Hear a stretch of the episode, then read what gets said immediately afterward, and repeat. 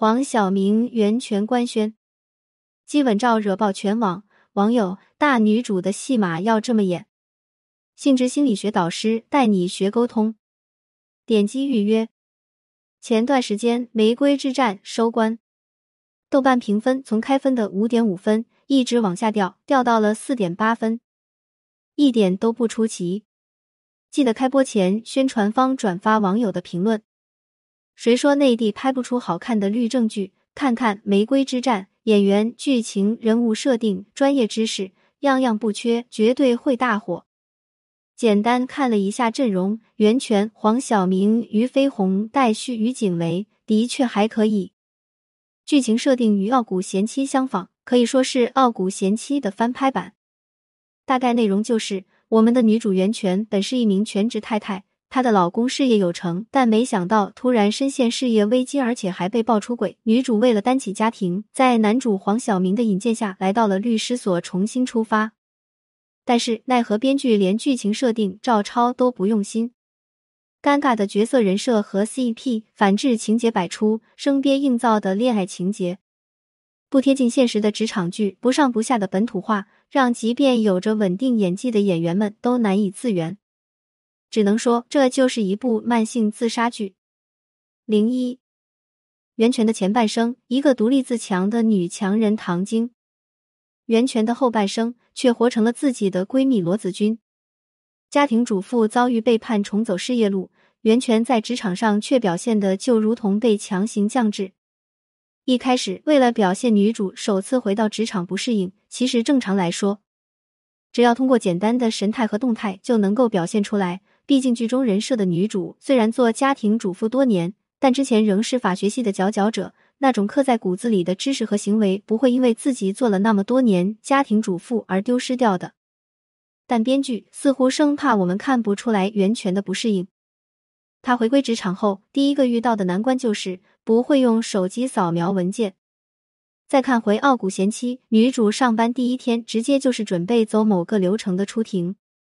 这属实让职场精英的能力突降到低于常人的水准，未免有点离奇。但编剧似乎觉得还不够，刻意加入了安卷落地、打翻水杯、文件被沾湿、回应时结结巴巴等细节。罐头情节在国内大部分剧中都能看到，但要放在职场剧中，而且还是走大女主路线的剧里，就未免显得有些水土不服。而且为了凸显女主的用心。他加班，全公司同事一到点就下班，而此时太阳都还没下山。在另一个案件跟进中，委托人被指控过失杀人，女主找到了委托人不在场的监控，但因为画面中的身影太模糊，无法被用作证据。有同事提醒他这一点，建议采取有罪辩护，不要把当事人的未来当赌注。他说，至少给了一个我们不要放弃他的理由。但这正如网友所说，这是对法律人的侮辱啊！而在事业上显得笨手笨脚的女主，相反在生活中却是异常的果断决绝。对于丈夫的出轨，立刻离婚一刀两断；对于朋友，也可以分清界限，老死不相往来。迷迷糊糊的职场菜鸟，回到现实生活中，俨然又变回了独立自主的大女主。这实属让人看了真是摸不着头脑。点击购买《他觉醒》，随书附赠《觉醒笔记》。零二，如果只是单纯对女主的行为逻辑和人设设定有所争议，那七十分也还不至于这么低。但问题是，这一点还不是最离谱的点。黄晓明饰演的男主是王牌律师，是律师事务所的创始人，同时他还是女主的助推器，可以说一路给女主开绿灯就是他。一开始女主入职，他就安排另外一个有能力的律师给他打下手，这就有点过度奇怪了。律师自己不用干活了，在太阳当空照的时候过来关心女主，让女主不要加班加那么久了。女主搞砸了庭审，他反倒没有一起跟女主复盘或者分析，反而抛出一堆彩虹屁，很好了，比以前更成熟了。可以说，只要女主需要，他会第一时间现身。甚至还会为了女主抱打不平，而就是这样，两人生硬的展开了 CP 路线。但这对 CP 让人看着是着实尴尬，不能说不配，只能说一点都不配。两人的吻戏看得观众的鸡皮疙瘩都起来了。而且作为一部女性职场剧，本来主旨是突破中年女性困局，在事业中活出自我。恋爱仅仅是锦上添花，但过度强加恋爱情节，却让人不得不质疑：女主袁泉没了男主黄晓明，是不是就难以成就自我？难道所有的女性要活出自我，都得靠和男人谈恋爱解决？然后再来聊聊于飞鸿饰演的女二，和男主同为律所合伙人，做事雷厉风行，独立女性。可是十级磨皮滤镜，这时让人看着难受，一丝皱纹，一点毛孔都看不出。而就是这样的滤镜之下，演技、表情管理方面就显得过度僵硬。当以牺牲演技来换取十级美颜。那么，所谓的女性独立成长，也只不过是花样卖脸。而且，于飞鸿作为职场精英的人设，在看完他剧中的所行所言后，完全立不住过高的自我评价，对八卦有着无限热爱，灰色的人生经验，低级的处事方式，对情感永远抱以负面认知。面对内部竞争，他给出的反应就是让下属立刻离职。会因为女主那个简单到不能再简单的案子，没完没了开会讨论。会花大半天时间为新手律师业务能力 battle，咄咄逼人，没完没了，这怎么也不符合百科中所介绍的雷厉风行、运筹帷幄。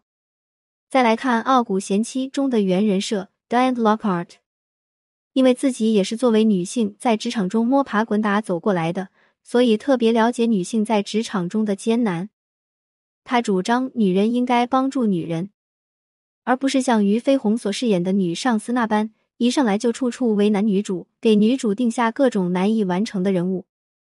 不得不说，这部剧就犹如网友所说，这部剧与现实无关，与精神世界无关。点击购买《他觉醒》，随书附赠《觉醒笔记》。零三，《傲骨贤妻》为什么能称之为经典？因为它并非是一部大女主逆袭剧，正如制片人雷德利所说。这部剧不过是一个女人决定恢复自己的生活，减少损失，并用自己的两只脚站起来的故事。当她面对丈夫 z 丑闻缠身，她不仅面对的是经济危机，更是备受争议的舆论环境。但这也不逼得她要赶紧从泥潭挣扎爬出来。重回律所后，她不仅要接受旁人异样的眼光，而且要在男人扎堆的行业中打破对女性的偏见。她的行事作风有着独特的女性特质，她争执、演说、辩论，也会为当事人而动情。在一单案子中，她费尽周章，让无法探视孩子的妈妈跟孩子打了一通电话。母亲问他：“这对案件有帮助吗？”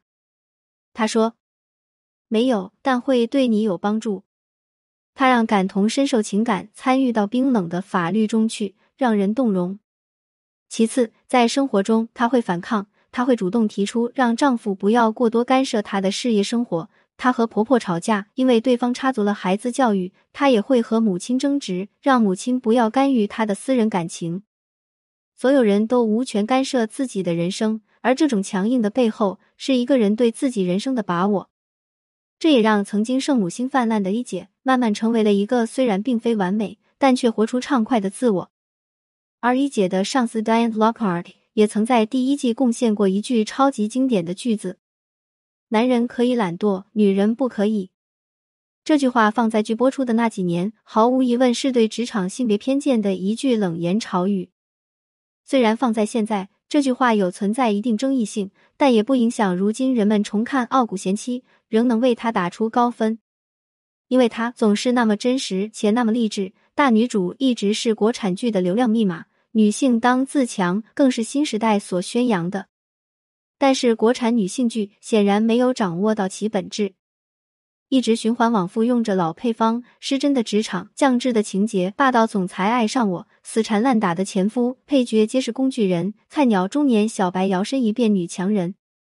这样的剧，几年前看的确觉得挺爽，如今看来却觉得这些剧不如不怕的好。